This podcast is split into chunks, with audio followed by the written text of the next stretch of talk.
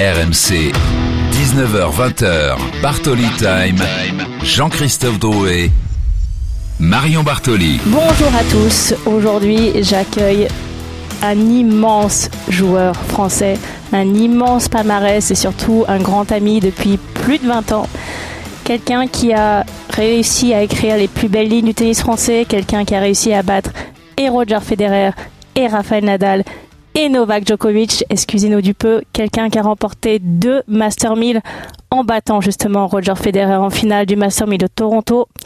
Il a remporté le Master 1000 de Paris-Bercy, il a remporté la Coupe Davis en 2017, il a fini six fois l'année dans le top 10, il a joué trois Masters de fin d'année en 2008, 2011 et 2012. Il a atteint son meilleur classement le 27 février 2012 en étant cinquième mondial. 261 semelles dans le top 10 et je pourrais continuer des lignes et des lignes, mais c'est surtout un grand monsieur. J'ai l'honneur d'accueillir aujourd'hui dans Bartoli Time Joe Wilfried Songa. Bonjour Joe. Bonjour Marion. Bonjour Joe Wilfried. Bon, ça fait, ça fait beaucoup tout ce que tu as dit quand même. Hein, et attends, j'ai coupé. J'ai coupé. J'en avais 7 pages de plus. Là, j'ai fait qu'un résumé sur une page, tu vois. Je me sentais mal euh, pendant, la pendant, la, pendant que t'énumérais tout ça. Je me disais, oh Ah, bah écoute, t'avais qu'à pas gagner autant. Qu'est-ce que tu veux que je te dise T'avais qu'à pas autant gagner, t'avais qu'à pas atteindre autant de, de finales de tournoi du Grand Chelem, de demi-finales et de quarts de finale. Joe, en ce moment, c'est l'US Open. Quand je t'évoque le nom de l'US Open, quel est le premier souvenir comme ça qui te revient en tête? Alors le premier souvenir qui me revient en tête, bah, c'est je crois la toute première fois où j'ai... Euh... Ah, il y en a deux. Il y en a deux. Ah, il y a évidemment euh, bah, la, la, la, première fois euh, où j'ai où j'ai joué en, en, en junior. Euh, j'ai eu la chance de, de gagner euh, euh, l'US Open Junior. ça a été pour moi une vraie révélation parce que c'était Ça a été en 2003. 2003 et c'était un, moment, un moment dans ma carrière où en fait, bah, tu le sais comme moi, on arrive à 17, 18 ans, on, se pose un peu des questions sur notre avenir, sur ce qu'on a envie de faire. Et, euh, et c'est vrai que bah, moi j'adorais le tennis, évidemment, j'avais envie de faire du tennis, mais euh, c'est venu un peu euh, bah, appuyer le fait que bah, certainement je faisais partie de ceux qui pouvaient aller, aller, aller loin et éventuellement bah, rentrer dans le top 100, top 50 et, et, et peut-être plus. Tu as pris un petit peu conscience de ton potentiel finalement en remportant cette US Open Junior? Exactement. Tu te, rappelles, tu te rappelles qui tu as battu en finale? J'avais battu euh, Marcos Bagdatis. Ah, tu vois, vous avez tous les deux euh, une très grande carrière derrière. Ouais, tout à fait. Et le deuxième, euh, le deuxième, c'est bah, la première fois que j'ai joué finalement l'US Open chez les professionnels. J'étais dans les qualifications. J'avais perdu contre Jérôme Golmar au, premier, au deuxième tour des, des qualifications à l'époque. Euh, donc ça reste pour moi un immense souvenir parce que moi Jérôme je le regardais à la télé et puis euh, bah, c'est vrai que c'était un joueur qui, qui m'impressionnait beaucoup. Et, euh, et, et, je me rappelle que pendant ces qualifications, j'avais eu des problèmes d'hôtel. J'avais dû dormir euh, chez, euh, chez l'habitant à New York. Et ah un non, habitant avec qui je suis resté passé ami, quoi après toute, toute ma vie jusqu'à aujourd'hui. C'est fou comme histoire, mais qu'est-ce qui s'était passé avec ton hôtel? Bah en fait, euh, on avait eu des problèmes de, de réservation. On était trois joueurs français. Ouais. Euh, et euh, et en, quand on arrivait à l'hôtel, ils nous ont dit bah en fait, fallait que vous euh, fallait qu'on comment dire qu'on confirme notre réservation, euh, ce qu'on n'avait ouais. pas fait évidemment euh, étant tout jeune. Et aïe, aïe, aïe, problème d'organisation. Voilà, exactement. On s'est retrouvé à 20 h en arrivant à l'hôtel, sans hôtel, et c'était une semaine de la Fashion Week, et on s'est retrouvé en fait à, avec des hôtels qui où c'était beaucoup trop cher pour nous, et, et du coup, du coup, on savait pas trop quoi faire. Et puis il y a un bon Samaritain qui nous a accueillis et qui nous a fait dormir dans un appartement avec des matelas par terre. C'est euh, hallucinant comme anecdote. Ouais. Bah justement, Joe Wilfried Songa, il est avec nous en direct par téléphone. Non, pas du tout. On l'a pas du tout retrouvé. On pensait pas qu'on allait aller là-dessus. Euh, Joe Wilfried, euh, vous arrivez en ce moment à regarder l'US Open, allumer votre télé, installé dans le, dans le canapé, ou non, vous êtes passé à autre chose et vous n'avez pas forcément envie de, de regarder des matchs tout l'après-midi? Alors c'est vrai que ben, ça dépend des matchs en fait. Il y a, il y a des matchs évidemment qui, qui m'intéressent, euh, d'autres, d'autres un peu moins, même si je suis... Euh, on va dire, un, peu tous les résultats en live quand même. Même si je regarde pas la télé, je suis je suis évidemment euh, connecté et, je vois un peu bah, les résultats. Je suis beaucoup les Français évidemment et puis et puis quelques joueurs euh, étrangers que, que j'apprécie bien. Joe, Serena vient de s'incliner. Ça y est, c'était son dernier match à l'US Open. C'est forcément un moment extrêmement particulier dans une carrière. Est-ce que pour toi, Serena Williams restera quoi qu'il arrive la plus grande joueuse de tous les temps? Et comment tu peux nous la décrire en tant que champion qui l'a côtoyée et euh, une personne avec qui tu as pu euh, faire les du Grand Chelem pendant plus de 15 ans, la côtoyer dans les vestiaires, qu'est-ce qui te revient? Quel est le premier souvenir qui te vient quand tu parles de Serena Williams? Quand je parle de, Serena, euh, finalement, bah, c'est c'est vrai qu'elle a toujours été bah, hyper avenante, du moins avec moi, ça a toujours été, elle a vraiment été super. elle était souriante, plutôt sympa, elle s'intéressait beaucoup euh, finalement euh, aux autres aussi. Elle n'était pas toujours que euh, que sur elle-même. Alors j'imagine que dans le tennis féminin, forcément, il y aura il y aura d'autres d'autres avis, ce que je peux comprendre.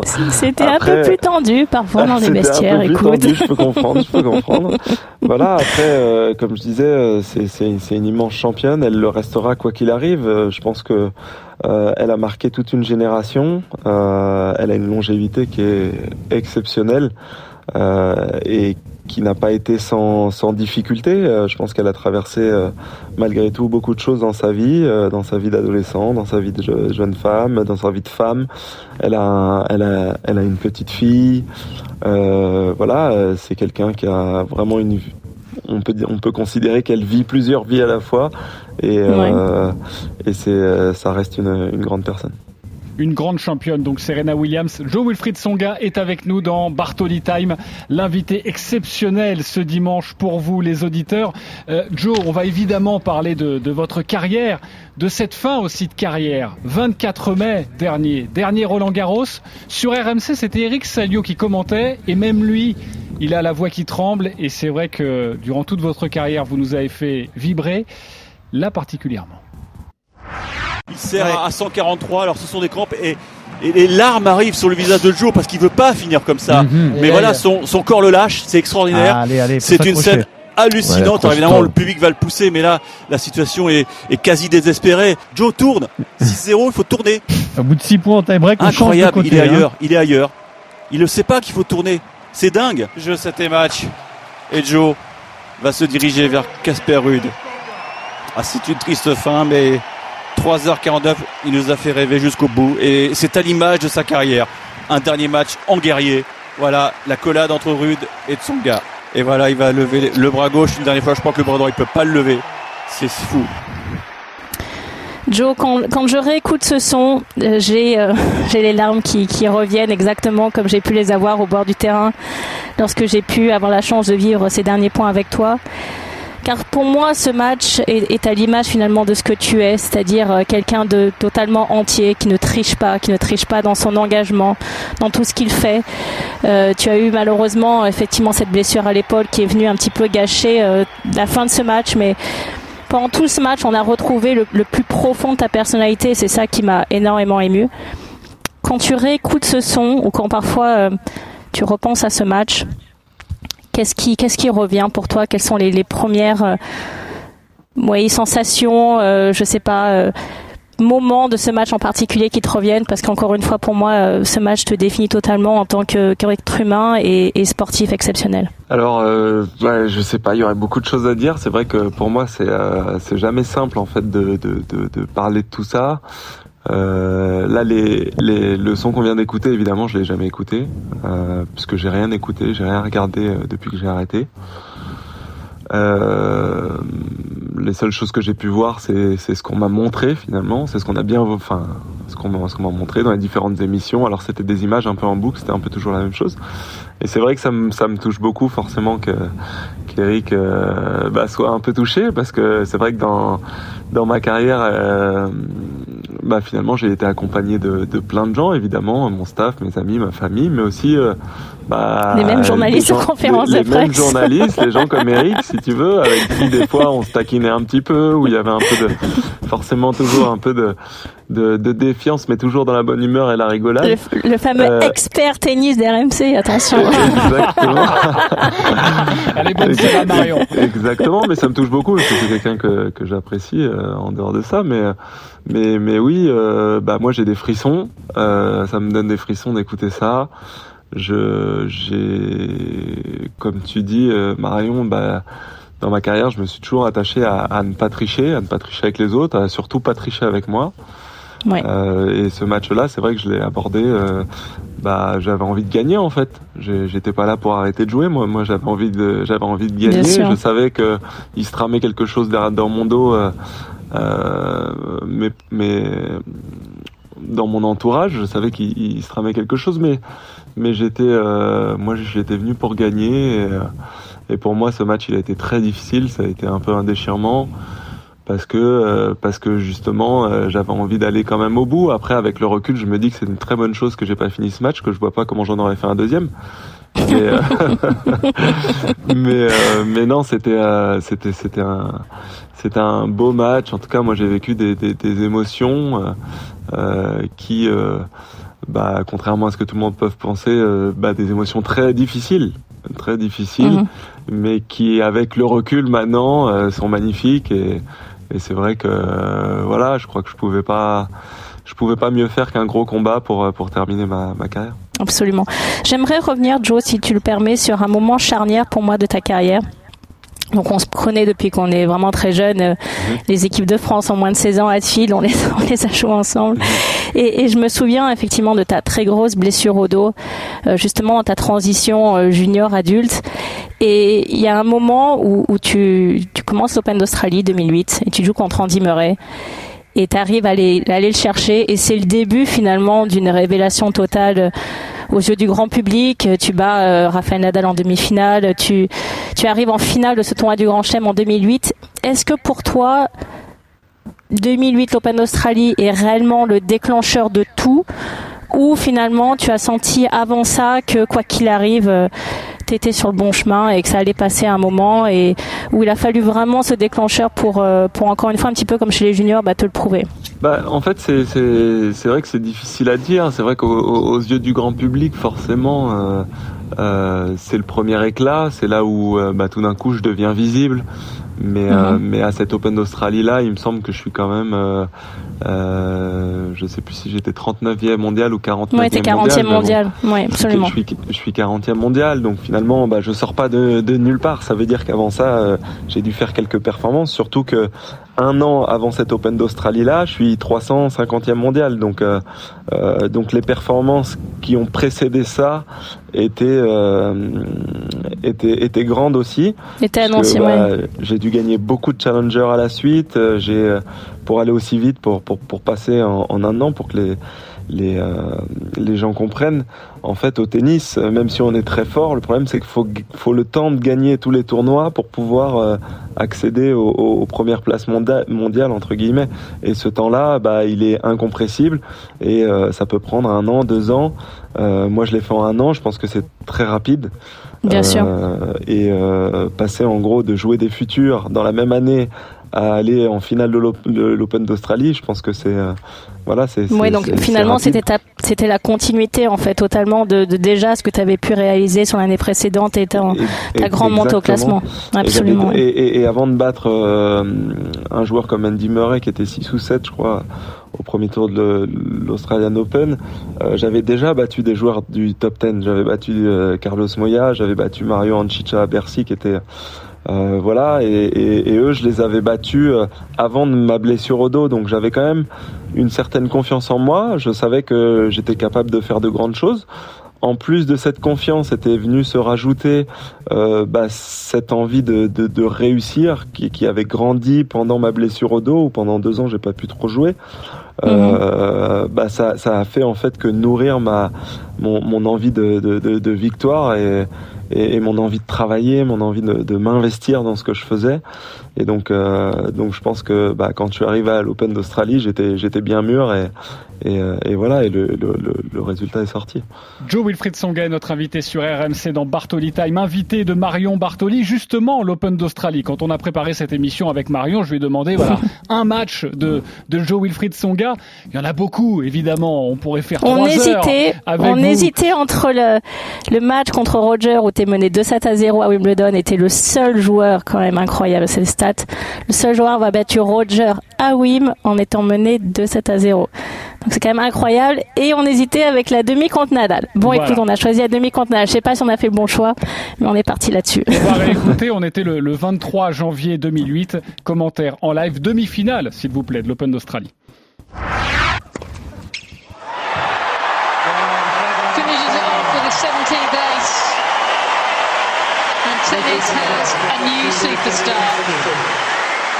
La danse d'épouse que vous connaissez évidemment de Joe Wilfried Songa lors de ce moment euh, fabuleux. Euh, plusieurs années après, il reste des choses encore dans sa tête fraîches de, de ce match ou, ou non, une vie de, de, sportif de haut niveau, il se passe tellement de choses qu'on finit par oublier. Alors c'est sûr qu'il se passe énormément de choses, mais il y a quand même des moments qui marquent. Euh, notamment ce match-là, il m'a quand même marqué. Euh, mais peut-être même plus dans ce qui m'a le plus marqué finalement, c'est la, c'est la préparation du match, euh, plus que le match en lui-même, parce que le match en lui-même, on est dans sa bulle, on est, on est un peu sur une autre planète entre guillemets, on est dans une concentration extrême, euh, et puis euh, euh, le, le, le, point après point, on essaye d'effacer tout ce qui se passe dans le passé, ça compte plus, c'est toujours devant, devant pour aller battre ce, ce genre de joueur, il faut toujours regarder devant. Mais euh, c'est vrai que bah, dans la préparation, euh, bah, j'étais avec Rafa dans les dans les vestiaires. Rafa, on se connaît depuis qu'on est petit. Euh, dans les vestiaires, il faisait des bons partout. Moi, j'avais une autre façon. Déjà. Il, faisait, il sautait en l'air, il faisait des, des sauts de kangourou incroyables, des trucs, des sprints. Euh, enfin, c'était de la folie. Et moi, j'étais à côté et, et, et j'étais dans mon siège et, et ce jour-là, en fait, j'étais comme sûr de moi. En fait, je m'étais bien échauffé, j'avais fait tout ce qu'il fallait, mais en fait, euh, j'attendais qu'une chose, c'était d'aller sur le terrain je voulais aller sur le mhm. terrain et, et, ça c'est la preuve qu'à un moment donné la volonté euh, elle est plus forte que tout c'est-à-dire que quand on quand on quand on a quand on a tellement envie euh, bah, je pense qu'on notre, notre corps met à disposition ce qu'il faut pour, pour, pour accéder à, à, nos, à nos souhaits. Et, je, je, rappelle juste que pour tous ceux qui ne connaissent pas par cœur, et, et, et d'ailleurs on va vous fouetter avec du parmesan parce que c'est pas très bien, mais par cœur la carrière de Joe Wilfried Songa, il y avait eu quand même 3-7 à 0 hein, en demi-finale de l'Open d'Australie. Marion Il y avait eu une petite fessée 6-2, 6-3, 6-2. Alors Joe, tu as battu 6 fois Roger, tu as battu 4 fois Rafa et tu as battu 6 fois Novak dans ce fameux quart final d'Open d'Australie en 2010 où tu, tu arrives à le battre en 5-7 en étant mené 2-7 à 1 quel est pour toi, euh, bon bien sûr c'est les trois plus grands joueurs de tous les temps avec plus de 20 grands chelems pour les trois, mais est-ce que tu as des, des tactiques particulières bien évidemment pour chacun, mais est-ce que tu peux nous décrire ce que représentait chaque défi de les affronter, bien sûr en fonction des surfaces, bien sûr en fonction des tournois, mais est-ce que tu peux expliquer un tout petit peu à nos auditeurs ce que ça représente de jouer contre Roger, contre Rafa, contre Novak et comment justement tu préparais chaque match? Euh, Ben en fait, enfin les matchs je les préparais euh, on va dire de la même manière que je les ai tous préparés, c'est-à-dire que évidemment que bah, avant le match, on, voit, on voit le coach, on discute, on parle de, ce que l'autre fait bien, de ce qu'on va mettre en place pour essayer de gagner. Euh, ensuite, euh, bon, c'est dur de rentrer dans les détails, sinon on en a jusqu'à. on a du temps, t'inquiète pas. T'es notre invité spécial, t'es notre invité exceptionnel. Tu as tout ton temps.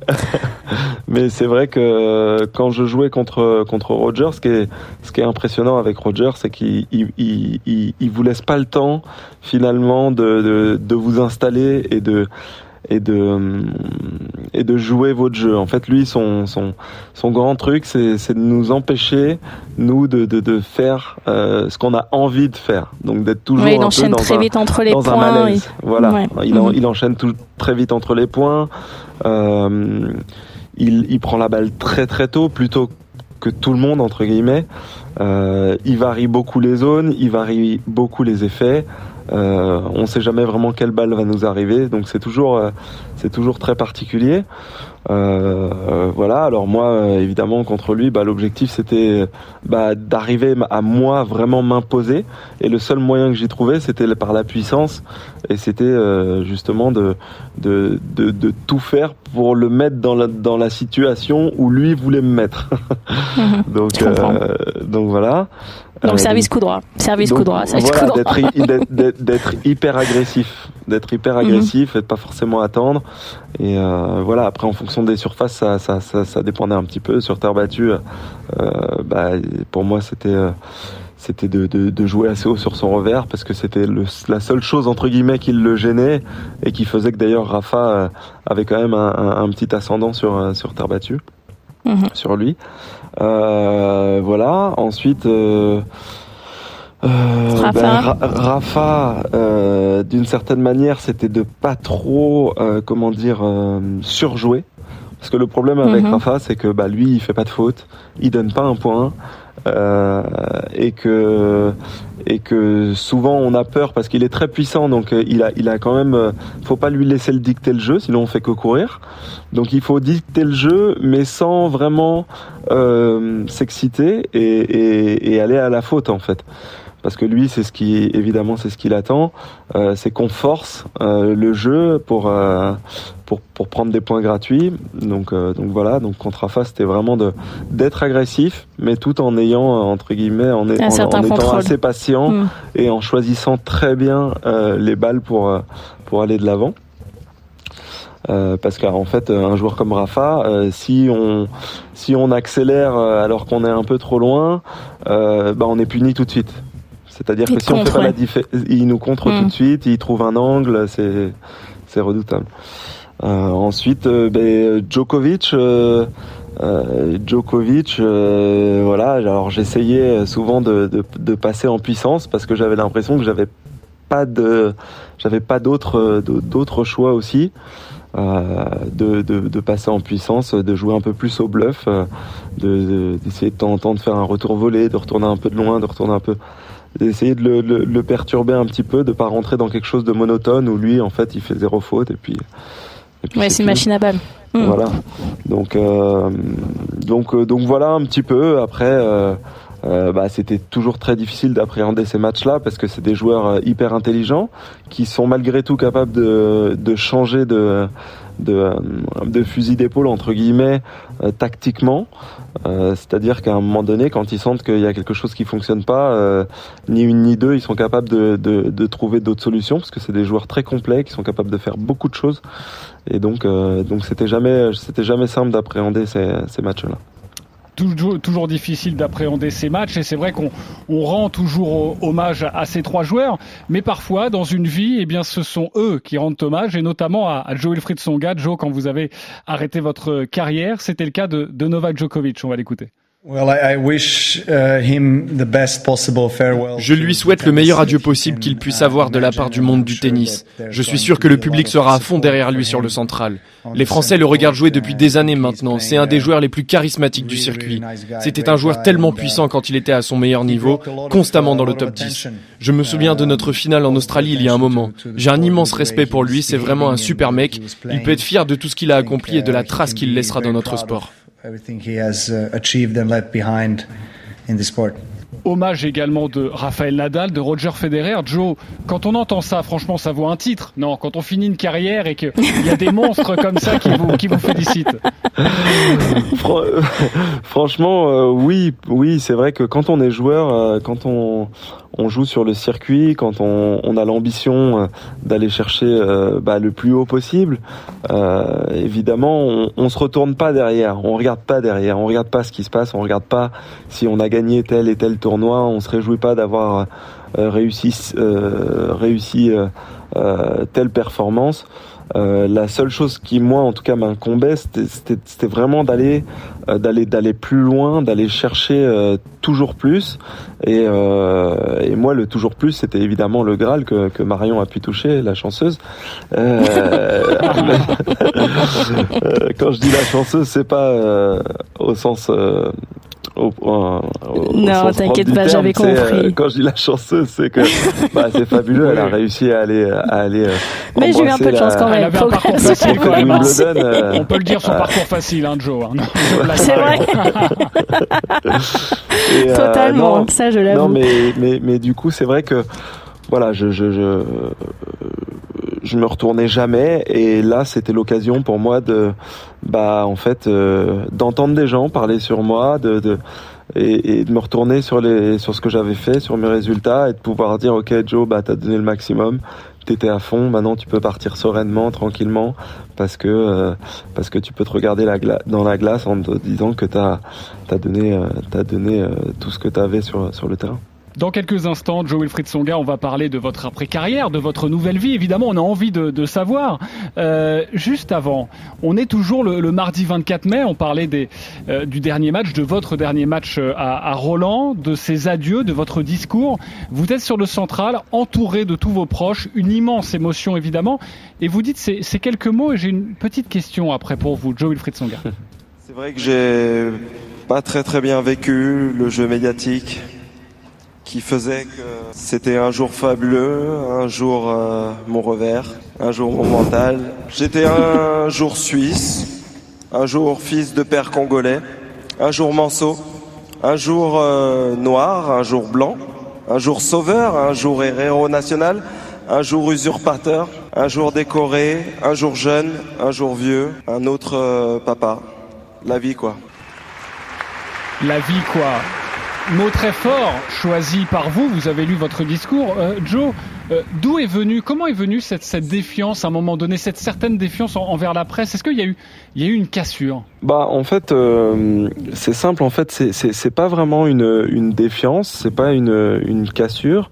Je pense que c'était, c'était tout simplement bah, la, la, la, la difficulté euh, pour un jeune euh, qui vit de sa passion, euh, qui, qui, qui voit pas de mal dans dans ce qu'il fait, à, à, finalement à être à être critiqué, à être des fois mis sur un piédestal, à être voilà. Et, et c'est vrai que ce jeu médiatique là, bah, après bah, par la suite et avec la maturité, j'ai compris que que c'était la normalité, euh, que c'était quelque chose de normal, mais euh, mais quelque chose finalement de, de, très difficile à vivre pour tous les jeunes, pour tous les jeunes sportifs, pour tout pour toute personne en fait qu'on mettrait dans cette situation là et, euh, et voilà et en fait euh, dans le discours c'est c'est pas du tout une défiance au contraire. C'est plus dire voilà maintenant il s'est passé ça ça ça ça ça et maintenant j'ai compris en fait à quoi ça servait. Ça servait ça servait à me faire grandir et, et à me faire prendre une, certaine maturité et à prendre du recul sur les choses en me disant en fait c'est seulement un jeu J'imagine, Marion, que tu as, tu, tu, as connu un peu la même chose d'ailleurs euh, que, que, Joe Wilfried Songa. Non, mais moi, je voudrais le dire, tout est la faute d'Eric Sayo. c'est lui, c'est lui le problème. Quand tu te tends un micro après avoir perdu, qui te dit alors, Joe, déçu? Euh, Non, comment te dire Je suis pas déçu d'avoir perdu.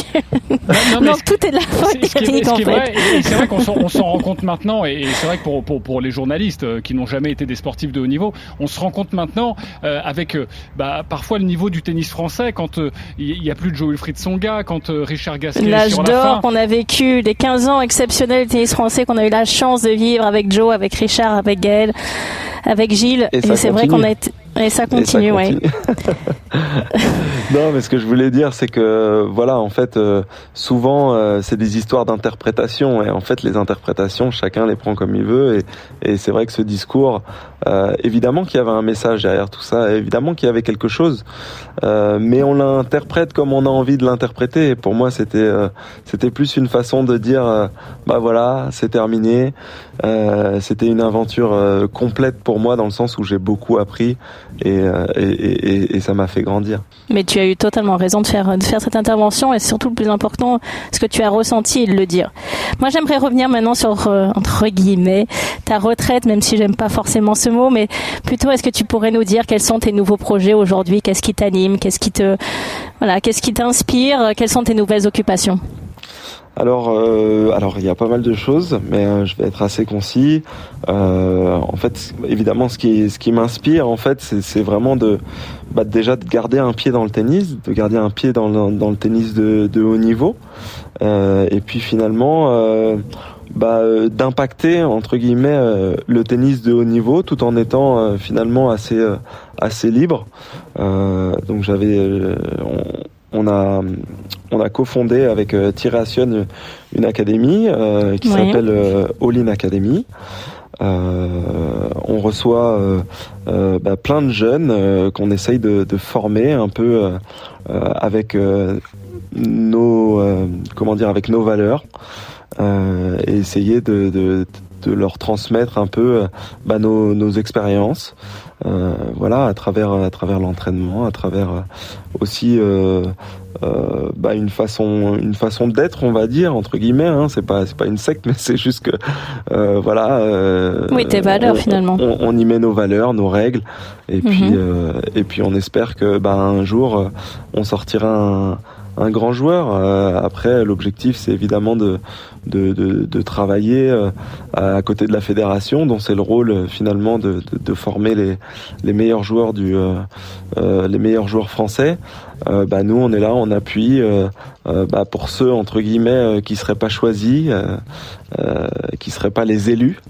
Et donc donc voilà, nous on, on essaye de les soutenir et puis de les aider à, bah, grandir à travers à travers ce, sport qui est, magnifique. Justement, Joël Songa, à chaque fois quand je lis parfois des, interviews de vous, on sent que vous voulez vous inspirer les jeunes. Euh, ça, c'est votre leitmotiv, mais même quand vous étiez joueur, euh, c'est ça encore le moteur aujourd'hui, c'est inspirer les jeunes et les faire progresser.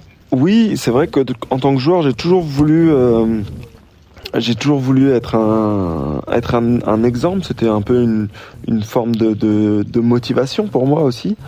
Euh, d'être, euh, de devenir un exemple hein, euh, entre guillemets, d'influer justement sur sur ce qui se passe chez les chez les plus jeunes. Et, et voilà. Et, et là, monter la, All Academy, c'était pour moi justement bah, l'occasion euh, de, de, de, faire ça en fait, de continuer, de, de partager, et puis euh, de pas devenir un, un, vieux con entre guillemets, d'être au contact des plus jeunes et, et, et, de rester un peu dans le, dans, dans, le tennis et le tennis de haut niveau. Bah sinon, je te propose de partager l'émission avec moi. On fera un, un Tsonga Bartoli Time tous les dimanches On va faire 30 minutes chacun. Euh, et, je, je, crois que tu es devenu aussi directeur tournoi, non? Peux nous raconter un petit peu Alors, je ne suis pas directeur de tournoi. Je suis euh, ah. non, non, non. Je suis, euh, je suis propriétaire de tournoi. Mmh, euh, au-dessus. Euh, bah, je sais pas si c'est au-dessus ou pas. C'est juste que c'est pas directeur parce que le directeur, il fait beaucoup de choses, il a beaucoup de compétences. Euh, le propriétaire, euh, souvent, tu mets les sous. il, a pas énormément de, de compétences. non, je plaisante, je plaisante, mais mais c'est vrai que voilà, aujourd'hui, avec le groupe All In, on possède donc des, on est on est majoritaire dans le tournoi de de, l'Open 13 à Marseille, également à, l'Open Park euh, à Lyon et, l'Open de Moselle. Euh, donc, euh, donc voilà, on a aussi un challenger à Saint-Tropez et, tout ça aussi, bah, ça me permet encore une fois hein, de garder un pied bah, dans, le monde du haut niveau. Tu sais que challenger à Saint-Tropez, tu peux donner wildcard à Neymar, ça peut m'intéresser. Hein.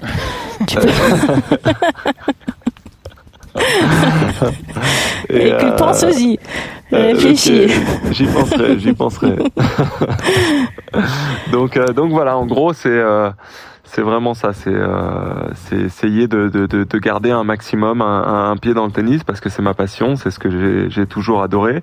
alors je fais des petites choses à côté, mais mais mais ce que j'aime faire finalement, c'est être bah, au contact des plus jeunes et, et si possible dans le tennis. Une vie bien remplie, Marion. Absolument, et surtout on a adoré t'avoir vraiment Joe, encore une fois un immense merci et j'aimerais terminer par une toute petite citation de Charles de Gaulle qui je pense te correspond totalement. La difficulté attire l'homme de caractère quand c'est en l'étreignant qu'il se réalise lui-même. Et je crois que c'est vraiment une citation qui te définit parfaitement. Merci Joe. à bientôt Marion. RMC, 19h20. Bartoli Time.